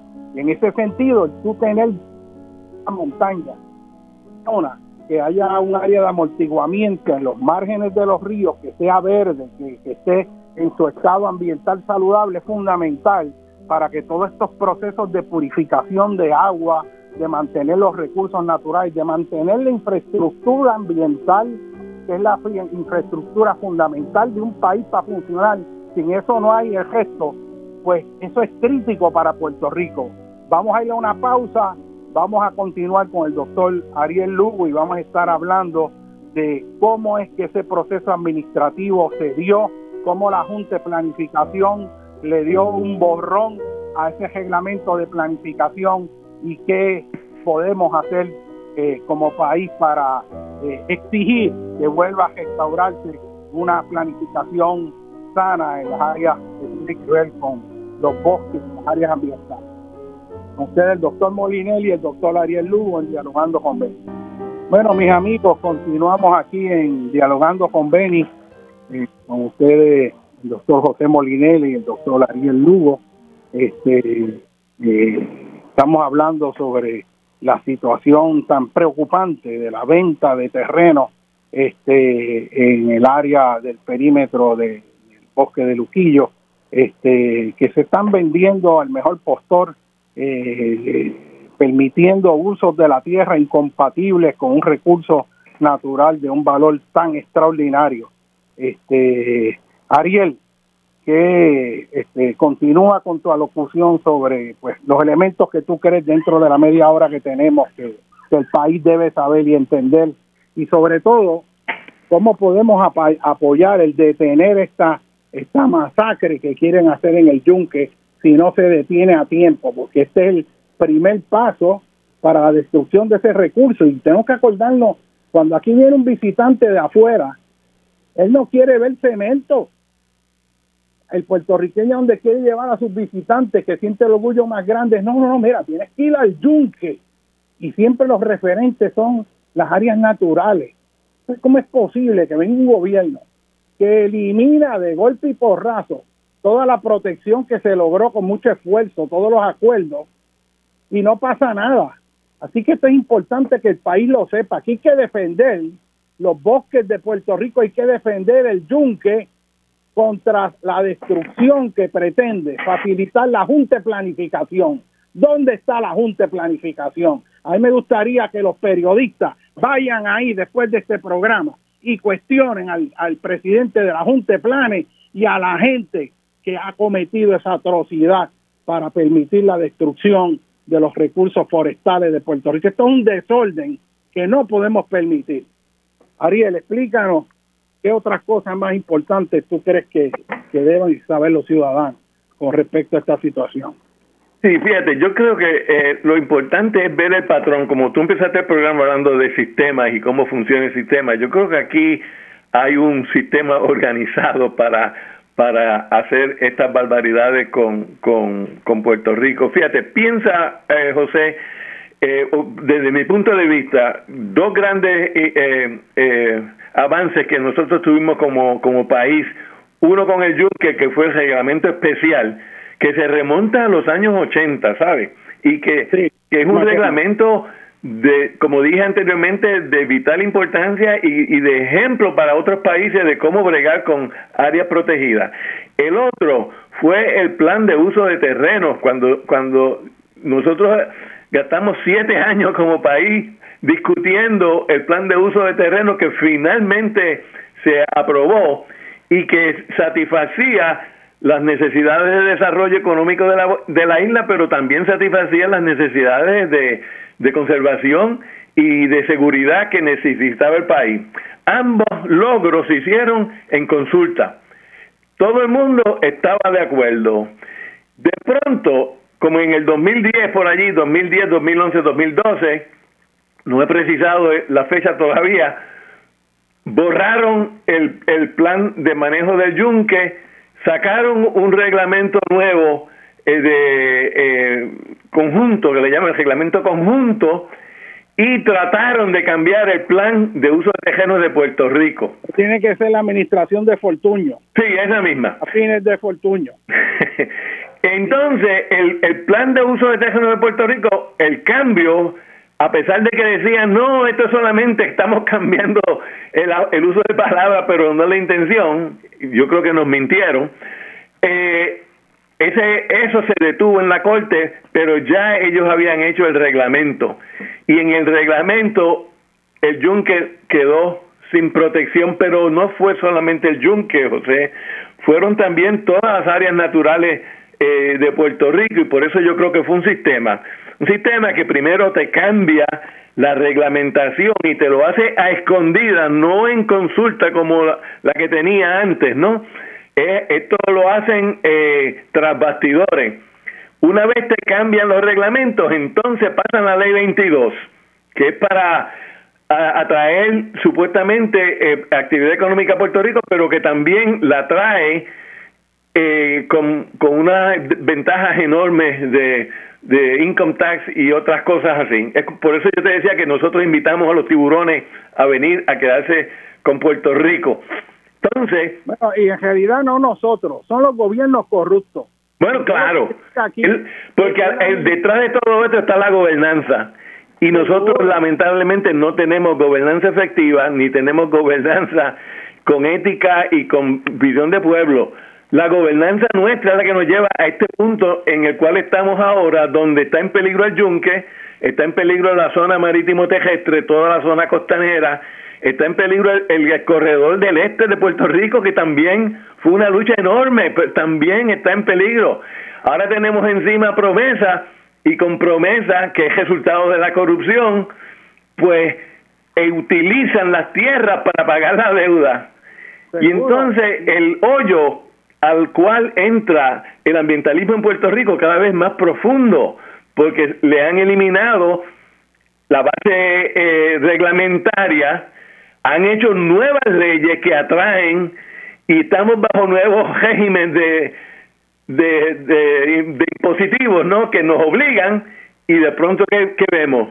Pérdida de resiliencia porque tenemos que entregar las tierras, vamos a, a pasar todos esos umbrales que tú describiste al principio del programa y yo creo que el país primero tiene que entender que esto no es solamente un proyecto aquí y un proyecto allá, sino que esto es un plan estructurado y que esta estructuración nos va a llevar a la pérdida de resiliencia y a la perdición de nuestros valores naturales. Y, una vez se entienda eso, entonces podemos decidir qué hacemos. Y, y, y, ese es el issue, o sea, nosotros los puertorriqueños tenemos que entender la conectividad de todo lo que está pasando y cómo se está erosionando, se está minando la única base que tenemos para poder aspirar a un país que tenga una sostenibilidad básica y funcional. Y los países que destruyen sus recursos naturales son países condenados a la pobreza, este, a que estén mendigando. ¿Cómo es que nosotros podemos eh, eh, estar con todo lo que se sabe de ciencia, en el siglo XXI, con toda la capacidad que tenemos aquí en Puerto Rico y todo el conocimiento de hacer las cosas bien. ¿Cómo es que viene un gobierno insensible y empieza de golpe y porrazo a eliminar lo que ha costado estudios, esfuerzo, eh, diálogo, consenso, y de un día para otro viene y lo borra para destruir esos recursos naturales, para beneficiar a entidades que ni tampoco son de aquí la mayoría de ellos. O sea, que es una cosa este, horrorosa. Mientras tanto, todo el mundo mirando a mis universos, eh, perdiendo el tiempo en discusiones vanas, cuando hay elementos fundamentales que hay que estar discutiendo aquí en la radio todos los días, cómo vamos a proteger los terrenos agrícolas que seguimos perdiendo. Como dijo Ariel, aquí la experiencia del huracán Hugo, que uno pensó que iba a ser un hito, que iba a ser un umbral precisamente de cambio en términos de la mentalidad. Aquí estamos igual o peor como si nada hubiera pasado. y no es que el país no lo tenga, es que el gobierno que seguimos poniendo es un gobierno corrupto que perdió su norte y que está deshaciendo la capacidad de nosotros tener un proyecto de sostenibilidad en Puerto Rico para convertirnos en un país que está en venta al mejor postor. Y eso no lo vamos a permitir los puertorriqueños, es innecesario, es una es un ataque, es una traición a Puerto Rico. Y eso tenemos que estar conscientes de que eso es un hecho fundamental. La defensa de nuestros recursos, porque si no hay agua, si no hay suelo, si no hay un sistema ecológico, que son áreas fundamentales para que tengamos agua, para que tengamos un equilibrio climat, microclimático este, que facilite la vida en el país. Este, aquí no vamos a, tener nada, o sea, vamos a devastar esta isla. Y esto hay que plantearlo. Y mira, aquí cuando la administración de José Yo, no sé si ustedes se acuerdan que se eliminaron un montón de reservas naturales en distintas áreas. De hecho, la de Malchiquita, eso ya era para intereses privados. Y, y, usted mira quiénes son los dueños de todos esos tejenos, quienes las quieren, y son todas entidades extranjeras. Y entonces, ¿a quién le sirve el gobierno? Yo quiero que yo quiero que se le pregunte a la Junta de Planificación que no plan, que planifica en contra de Puerto Rico y le voy a decir más. Si ponen a alguien que defienda los recursos naturales, ¿sabe qué hace el gobernador cuando es corrupto? Lo vota porque no es hombre de confianza, porque hombre de confianza dejó de ser lo que era antes en Puerto Rico, que era que un gobernador buscaba el que más sabía recursos naturales, ah, pues vamos a ponerlo ahí para que maneje los recursos naturales. El que más sabe de salud y puede hacer algo extraordinario, ese lo voy a poner a dirigir. Yo voy a oír su consejo, porque es una persona sabia y está este, validado. Ahora, hombre de confianza, es que yo pongo el primero que aparezca, que sea del partido, que obedezca a lo que yo diga sin cuestionarlo, y ese es mi hombre de confianza. Y por eso llegamos al país que tenemos, como decía Ariel, agencias de gobierno que no cumplen con su misión. Mira, recursos naturales ahí dando permiso por una construcción de una piscina en la orilla del mar, después de María, con toda la erosión que hay ahí en esa costa de con el, y, y le dan permiso. O sea, y ese es uno de, de, cientos de ejemplos. ¿Qué es lo que está pasando en este país? Ariel, ¿qué otros issues? Bueno, eh, eh, otro importante, una vez uno entiende esto que tú acabas de decir, uno dice, bueno, pero ¿en, ¿en qué situación está el Puerto Rico ahora mismo? Bueno, estamos no solamente, estamos, sabemos todo lo malo que tenemos, pero hay unas cosas buenas también, y la cosa buena que hay es que el gobierno federal ha puesto billones de dólares a la disposición de este gobierno, ¿verdad? Para para reestructurar a Puerto Rico y prepararlo para el futuro. Y yo me imagino, José, que todas estas cosas que estamos viendo ahora es por eso, porque saben que hay dinero disponible y la cuestión entonces es utilizarlo en esta forma corrupta o en esta forma tradicional, porque somos tradicionalmente corruptos en cuanto al uso de los de, de los recursos de dinero y los recursos naturales, etcétera. Yo pienso que el país debe de ahora exigir al gobierno que el uso del dinero para la reestructuración después de María tiene que ser en, en, en colaboración con el, todo el país porque cuando María estaba azotando a Puerto Rico, el gobierno estuvo paralítico, no se, se aisló y le tomó días llegar a la montaña. Quien levantó este país fueron los puertorriqueños y las comunidades. Pues los puertorriqueños y las comunidades deben de tener algo que decir sobre la reconstrucción de Puerto Rico. Y ya vemos con lo del Luma que no lo, no lo han tenido, o por lo menos se manifiestan y no le hacen caso. Pero Luma es pequeño comparado con los billones que hay disponibles para hacer infraestructura y otras cosas más. Y por ahí es que se va todo este esquema. Este esquema se queda con los dineros, con los tejenos de Puerto Rico. Así que el país tiene que entonces exigir al gobierno que tiene, si no cambiarlo más tarde, pero por al que tenemos ahora, tiene que hacerlo en colaboración, José. La colaboración es importante. Es, es, cómo funcionan los sistemas. Los sistemas funcionan en armonía entre sus partes. Un sistema no puede funcionar con una parte en desarmonía. Y aquí lo que están arrinconando al puertorriqueño y al recurso de Puerto Rico lo arrinconan mientras acomodan a los otros. Eh, tenemos que exigir colaboración. Esta, Algo que decir. Ariel, esta es una oportunidad extraordinaria para iniciar el motor para la reconstrucción de un Puerto Rico sostenible. Exacto. Y, y tenemos, vamos a tener una cantidad de recursos que bien utilizados puede ser este el comienzo de una nueva visión de un Puerto Rico del siglo XXI fundamentado en una visión de sostenibilidad en el país. Eh, de un país donde puedan ocurrir inundaciones y no haya un desastre porque ya no estamos ubicados en las zonas inundables.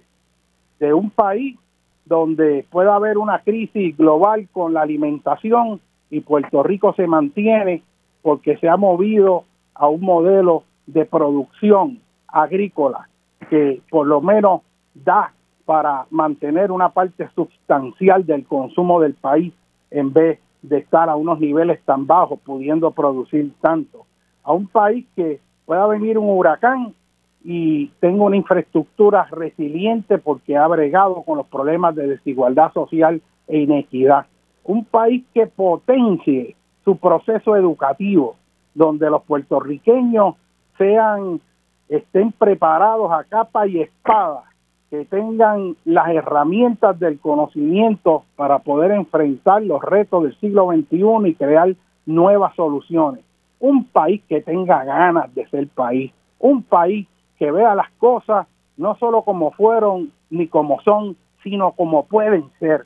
Un país que vuelva a tener esperanza, porque se perdió la esperanza en este país.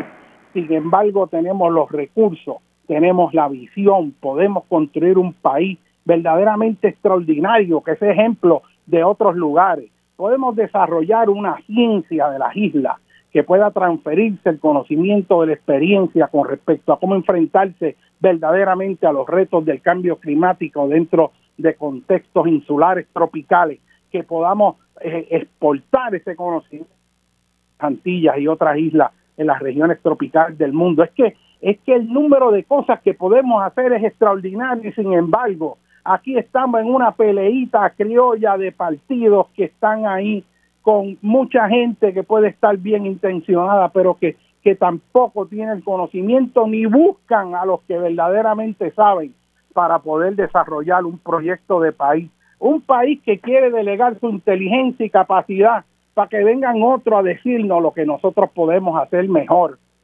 Y yo creo que este es un momento de reflexión con respecto a nuestra relación con el ambiente. Nosotros tenemos que cambiar unos paradigmas que han regulado esa visión de dominio de que tú decides que quiere construir un área inundable y para eso está el ingeniero y le dices que haga una obra de control de inundación o que haga un dique o que eleve el terreno sobre el nivel de inundación y aquí no hay ningún problema para entonces más tarde esperar que venga un evento más grande y destruya todo eso como vimos en María que el último inventario indicó este Ariel sobre más de un cuarto de millón de estructuras en zona inundable y la mayoría de ellos fueron con permiso de la Junta de Planes.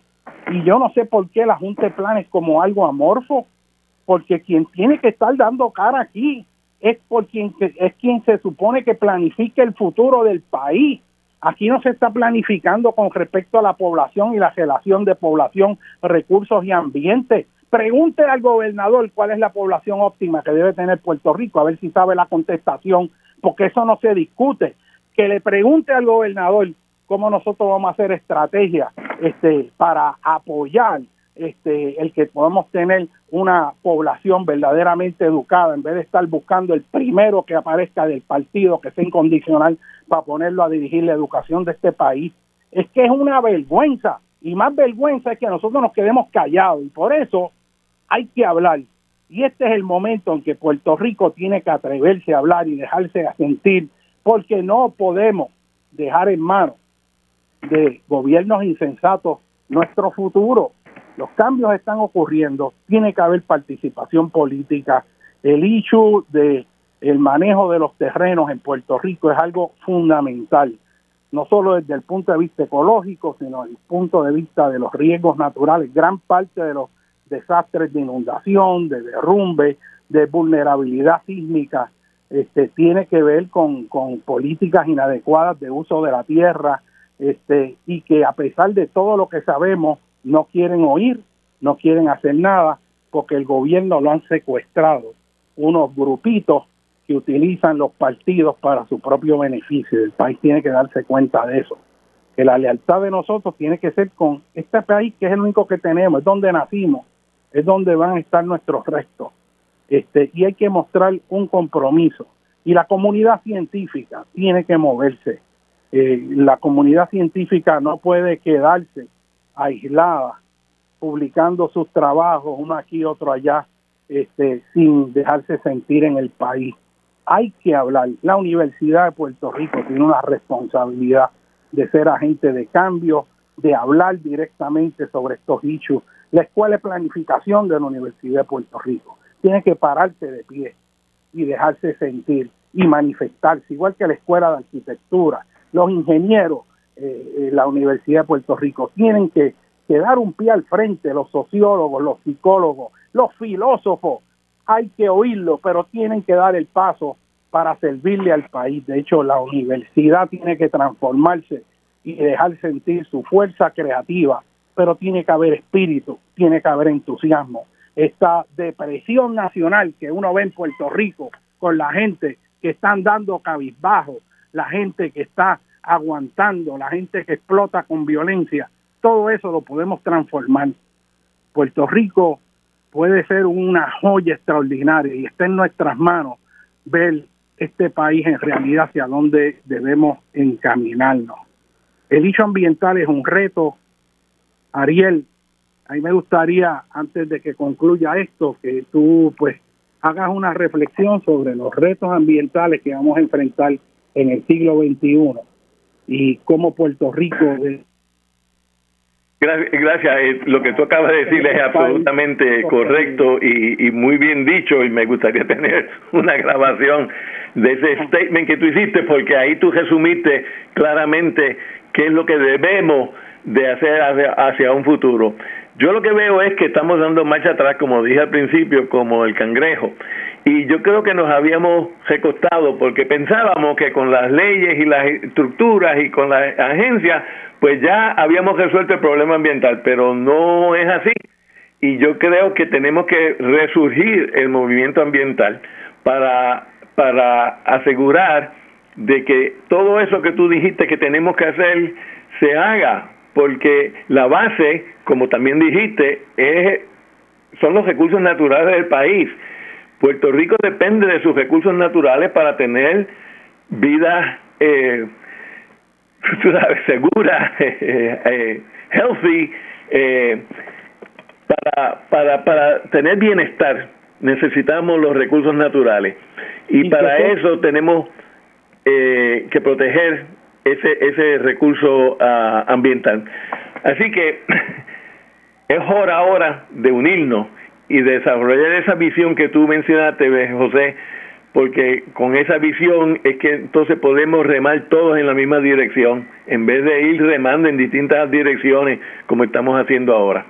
Y, y tenemos una oportunidad de oro con esa entrada de recursos, eh, donde eh, en vez de empezar a hacer proyectos de vivienda fragmentados, en los terrenos agrícolas porque son llanos, este, podemos utilizar esto para empezar a reconstruir ciudades con una visión del siglo XXI, este, eh, ciudades, eh, pueblos donde la gente quiera vivir, donde hayan servicios este, a la población envejeciente, eh, que haya una proliferación de la actividad cultural y la interacción social, que, que tenga todas esas amenidades que vemos cuando la gente viaja a Europa y va a Barcelona, este, y va a distintas ciudades europeas y se maravilla eh, con la hay, que planificar al futuro, José, y aquí la planificación que se hace es la planificación chiquita. Tenemos que pensar en 20, 30 años al futuro, cuando el aeropuerto de San Juan esté bajo agua. ¿Dónde vamos a ubicar la infraestructura crítica de este país cuando sube el mar? Esa pregunta nadie se la hace, no se está considerando. Hay que planificar hacia el futuro y hay que mirar al futuro con urgencia. Y eso, es, lamentablemente, nos mantenemos muy chiquitos en nuestro enfoque. Y, y a mí me sorprende cómo es que eso no se le exige al gobierno eh, y los medios de comunicación no hacen las preguntas que tienen que hacer y es cuál es el proyecto de futuro de Puerto Rico. Exacto. ¿Cuál es el Puerto Rico que queremos? Queremos un Puerto Rico lleno de cemento con proyectos fragmentados, este, sin bosque, eh, que, que, que les recuerdo de los bosques era algo que podemos ver en lámina y que no podemos ver hoy. Queremos un Puerto Rico vulnerable a peligros naturales múltiples. Queremos un Puerto Rico que lo que esté es mendigando dinero a Estados Unidos por las catástrofes que en gran manera han sido creadas por nosotros mismos, teniendo conocimiento de cómo prevenirlas ¿Cómo vamos a bregar con el primer gran reciclaje de la infraestructura en Puerto Rico? Porque toda esta infraestructura que se hizo en los 40, los 50, ya para el 2050 ya no funciona. 100 años y cumplió su vida útil. Ya no funciona. ¿Dónde están los planes para ver cómo vamos a reciclar y qué áreas vamos a abandonar este para entonces construir en lugares nuevos? ¿Cómo, no vamos a volver a reconstruir lo mismo como estaba, ni debemos estar metiéndonos en los mismos lugares donde estábamos. ¿Cómo nos vamos a ajustar al cambio climático? ¿Cómo vamos a regular el uso de la tierra para detener la construcción en zonas pegadas a la costa? ¿Cómo vamos a manejar eso si nosotros sabemos cómo hacerlo y el gobierno lo que pasa es que tiene interés cero, porque lo que ve es el presente, lo que ve es los cuatro años para la próxima elección y no ve lo importante de tener la visión del futuro. De hecho, nosotros nos creemos que a través del método histórico nosotros somos producto de nuestro pasado, porque la historia es la que nos explica cómo llegamos donde estamos. Y también creemos que somos producto de las condiciones presentes. Lo que se nos olvida es que nosotros, la esperanza es que seamos futuro, producto del futuro, porque cuando tenemos la visión del futuro y sabemos hacia dónde vamos, podemos encaminar los pasos del presente para crear el país que nos merecemos y que podemos tener. Estamos atrapados en el marco histórico si no tenemos la visión de futuro. Y esa visión del futuro que queremos, un país que sea sostenible, un país que potencie sus capacidades agrícolas, un país que reconstruya las ciudades en vez de destruir los campos, que preserve sus recursos naturales. Esa es la dirección que debemos tomar. Señores, nos traiciona el tiempo. Esto la verdad que hay para darle cuerda. Yo quiero agradecerle al doctor Ariel Lugo su presencia eh, y el mensaje que ha compartido al país, su preocupación con respecto a los terrenos del Yunque. Yo creo que este puede ser un inicio para comenzar esta discusión más amplia que hay que tenerla en Puerto Rico. Muchas gracias, doctor Lugo, por su presencia y muy buenos días a todo Puerto Rico.